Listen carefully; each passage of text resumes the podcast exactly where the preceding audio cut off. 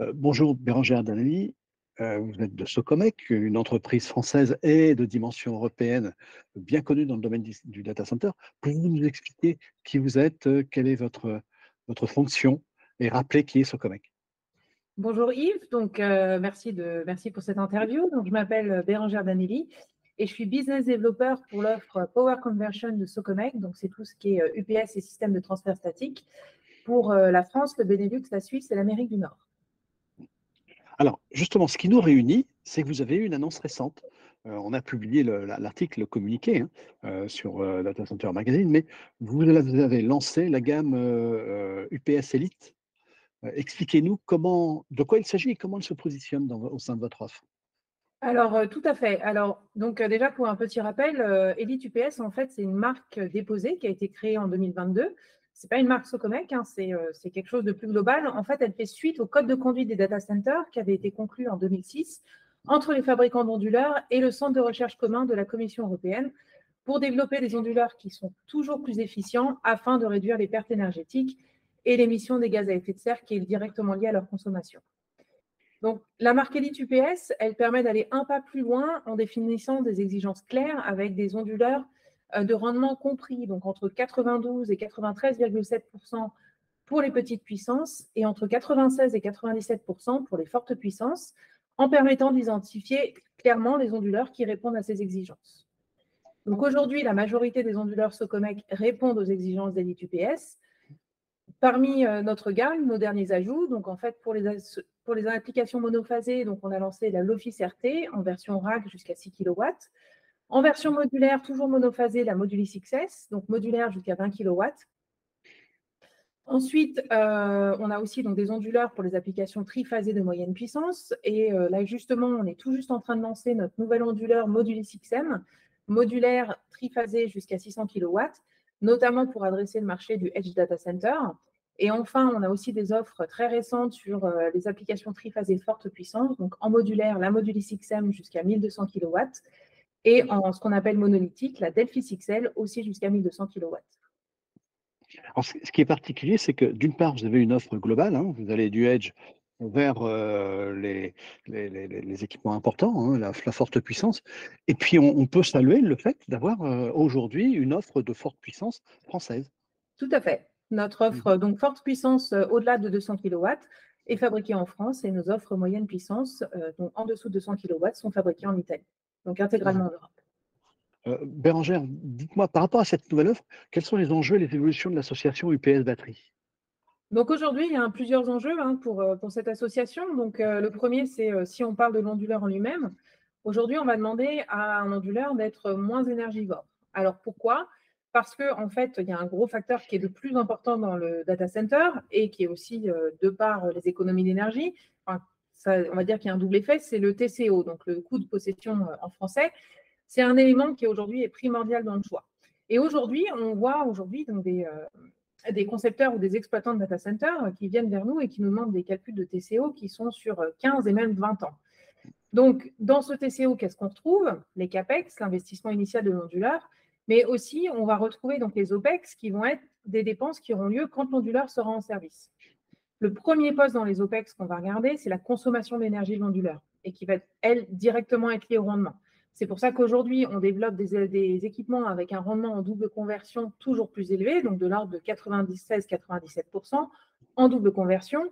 Et en plus, on intègre des fonctionnalités d'optimisation du taux de charge euh, des convertisseurs type Energy Saver. Donc, ça veut dire on fonctionne toujours en double conversion, par contre, on optimise le rendement en mettant une partie des briques ou si on a des systèmes en parallèle, euh, les différents onduleurs en veille, pour n'utiliser que les convertisseurs nécessaires pour fournir l'énergie euh, demandée.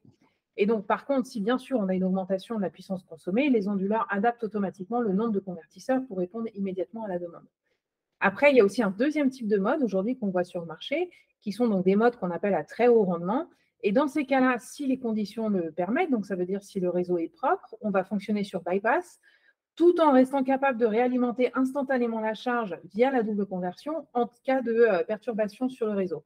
Donc, sur ce, chez Socomex, ce mode s'appelle Smart Conversion et permet d'atteindre des rendements de l'ordre de 99%. Euh, mmh, Deuxième point important dans l'évolution de l'onduleur, c'est la durabilité.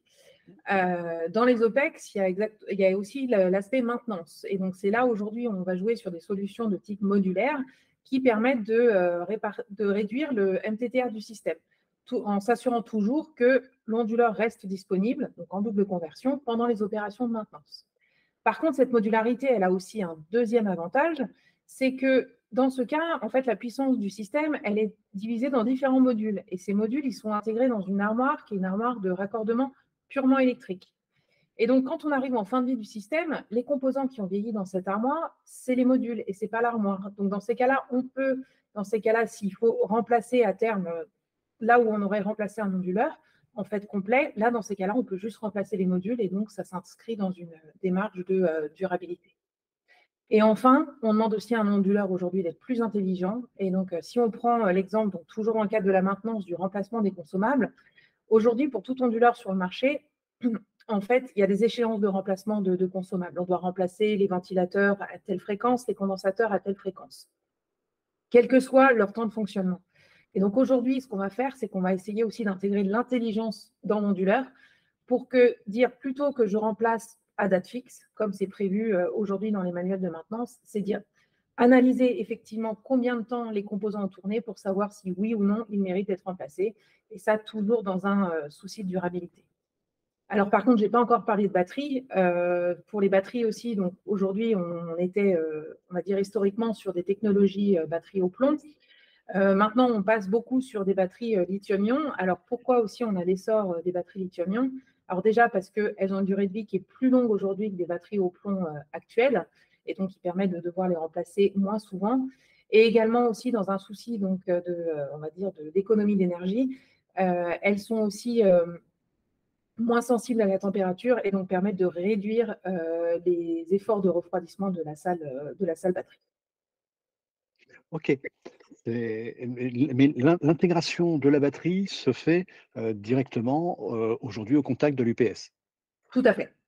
Mmh Après, elles sont oui ou non dans la même salle que l'onduleur, mais oui, oui, tout à fait. Mmh l'intégration de la batterie se fait directement. Tout à fait, c'est au choix du client, mais on voit de plus en plus une intégration et le pilotage ainsi qu'une maintenance prédictive. Tout à fait. Donc après, donc ça dépend des technologies de batterie. Hein. Sur une batterie au plomb, on peut oui ou non mettre un système de surveillance batterie. Sur la batterie lithium, de tout dans tous les cas, elle est directement intégrée dans l'armoire euh, batterie lithium. Mmh, tout à fait. Et se doit de communiquer avec l'UPS, bien entendu. E, exactement. Euh, du coup, d'ailleurs, on, voit de, on parle de plus en plus parce qu'on est plutôt là sur de, la prospective et, des choses qui émergent, mais on parle de plus en plus de l'intégration du data center et donc de son UPS et de ses batteries euh, au sein du grid, énergétique euh, vous avez une, euh, je crois que vous, développez d'ailleurs des, solutions en la matière et vous avez des réflexions sur ce plan. Oui, alors tout à fait. Hein. Aujourd'hui, en fait, on observe que l'onduleur, il doit aller au-delà de sa fonction première. Hein. Donc aujourd'hui, la fonction première de l'onduleur, c'est garantir la continuité d'énergie pour la charge, mais aussi une énergie de, qualité. Aujourd'hui, il doit être aussi également un acteur de la performance énergétique et ça passe par des solutions de support réseau qui sont en fait à mi-chemin vers le stockage d'énergie. Donc euh, aujourd'hui, pourquoi aussi on peut se permettre de faire ça? Donc je vais revenir aux batteries lithium, c'est qu'aujourd'hui, en fait, l'avantage de la batterie lithium, c'est que par rapport à une, batterie au plomb euh, historique, elle autorise un nombre de cycles de charge et de décharge bien plus importante. Et donc on peut, on a le droit de les solliciter, euh, on va dire, plus souvent qu'une batterie au plomb classique. Et donc en fait, avec cette évolution, eh ben, en fait, il est possible de servir de la batterie l'onduleur pour amortir, par exemple, un pic de consommation en fournissant l'excédent d'énergie dont on a besoin pour, euh, on va dire, euh, amortir ce pic. Et cet excédent d'énergie, dans ces cas-là, on ne va plus le prendre sur le redresseur, donc on ne le prend plus sur le réseau, mais on le prend euh, sur la batterie qui a été au préalablement chargée. Mmh est-ce qu'on peut, en, conclusion, peut-être faire un peu de prospective Quels sont les domaines que vous regardez? Comment vous voyez un, peu l'avenir au niveau des UPS bah, alors, au niveau des UPS, euh, bah, on est toujours hein, sur des solutions, euh, justement. Hein, donc, euh, ça s'inscrit parfaitement dans Elite UPS, hein, donc avec des rendements toujours plus importants. Mmh. Donc, ça peut passer soit par la techno en elle-même, soit revoir également la, structure, la structure de l'onduleur. Donc, voilà, avec aussi bah, justement ces fonctions de, support réseau qui sont là. Donc, voilà vers quoi, vers quoi on s'augmente aujourd'hui. Et puis, bien sûr, toujours travailler sur la modularité parce que c'est aussi un élément Mmh. important. Oui et et puis juste, c'est juste pour terminer sur le fait que, que ce soit chez vous ou que ce soit chez vos concurrents, on constate de plus en plus le déploiement de solutions de gestion des UPS. Voilà, c'est ce que j'allais dire. Alors je sais pas si ça vous parle? Alors je pense alors je pense que vous voulez parler de, heu, connecter l'UPS? Entre autres, hein, sur les les connexions, le pilotage externe, l'intégration dans les outils de DCIM?